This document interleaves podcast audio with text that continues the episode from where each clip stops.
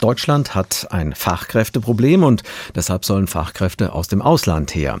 Weil das aber bisher nicht so gut geklappt hat, wie man sich das in der Politik vorgestellt und in der Wirtschaft gewünscht hatte, ist das Fachkräfteeinwanderungsgesetz überarbeitet worden. Arbeitsminister Heil und Innenministerin Faeser haben den Entwurf heute vorgestellt. Darin ist unter anderem vorgesehen, dass die Regierung ein Punktesystem einführt. Wer genug von diesen Punkten gesammelt hat für Deutschkenntnisse, Berufserfahrung, Alter und Deutschlandbezug, der bekommt eine sogenannte Chancenkarte und kann einreisen, um sich hier auf dem Arbeitsmarkt zu bewerben.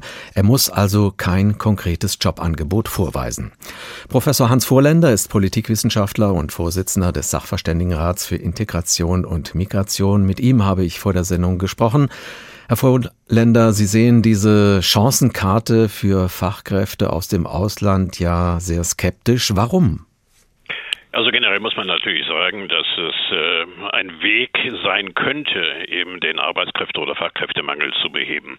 Das Grundproblem bei der Chancenkarte ist womöglich äh, die Praktikabilität und die Umsetzbarkeit eben dieses Vorschlags. Es geht um ein Punktesystem. Dieses Punktesystem äh, ist sehr komplex, das muss man sagen, und äh, es führt eben in fast 150 Fällen zum erfolgreichen Aufaddieren von äh, den sechs Punkten, äh, die man haben muss, um eine, in den Besitz einer Chancenkarte zu kommen.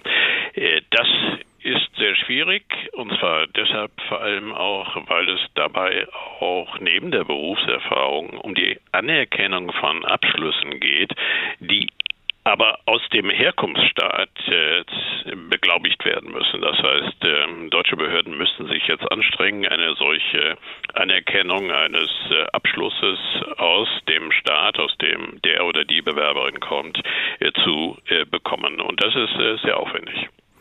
Sie plädieren für schnellere und einfachere Verfahren, aber sollte Deutschland nicht genau prüfen, damit es sich auch die richtigen ins Land holt? Ja, natürlich, das äh, sollte man schon tun, aber das äh, gibt ja bisher auch schon ganz bestimmte Möglichkeiten, das zu tun im äh, Kommunikations- und Informationsbereich. Hier gibt es solche Möglichkeiten. Es gibt dann auch, wie das in dem Gesetzentwurf ja auch steht, im Bereich der sogenannten Erfahrungssäule, da spielt das auch eine große Rolle. Aber das Punktesystem, das, was in der sogenannten Potenzialsäule dann zur Chancenkarte führt, scheint sehr komplex zu sein. Also wenn man da die unterschiedlichen Möglichkeiten mal sich anschaut, kommen wir über 210 äh, Varianten und das nun im Einzelnen äh, einer äh, Behörde zu überlassen oder denjenigen, die das letztlich äh, auswerten und dann auch so bündeln müssen, dass es tatsächlich zu einer Chancenkarte kommt, also zu einem begrenzten Aufenthaltsrecht, äh, das scheint uns doch ein erheblicher bürokratischer Aufwand zu sein. Was schlagen Sie denn vor? Was muss aus Ihrer Sicht passieren, damit Deutschland mehr Fachkräfte bekommt aus dem europäischen und aus dem außereuropäischen Ausland?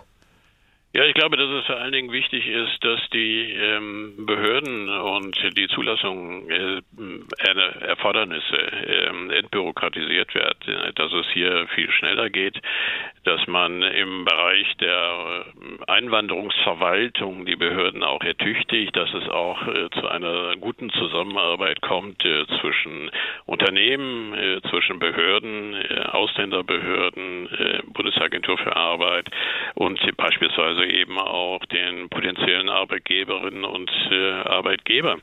Ähm, und es äh, sollte natürlich auch die Möglichkeit sein, dass die deutschen Stellen im Ausland äh, dazu befähigt werden, sehr schnell das zu bekommen, was im Augenblick Voraussetzung ist, nämlich irgendwelche Zertifikate, Qualifikationsnachweise, die ja noch zu der Berufserfahrung hinzukommt. Und das Abtesten eben von Deutschkenntnissen ist ja auch eine wichtige Voraussetzung.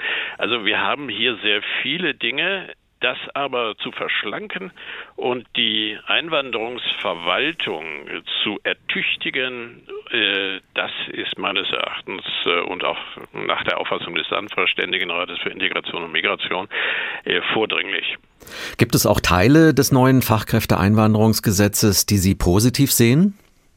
Ja, natürlich, weil ähm, an die Stelle äh, der sogenannten Gleichwertigkeitserfordernisse äh, etwas tritt, was äh, ja wichtig ist, nämlich Berufserfahrung. Das hat eine größere Bedeutung hier bekommen.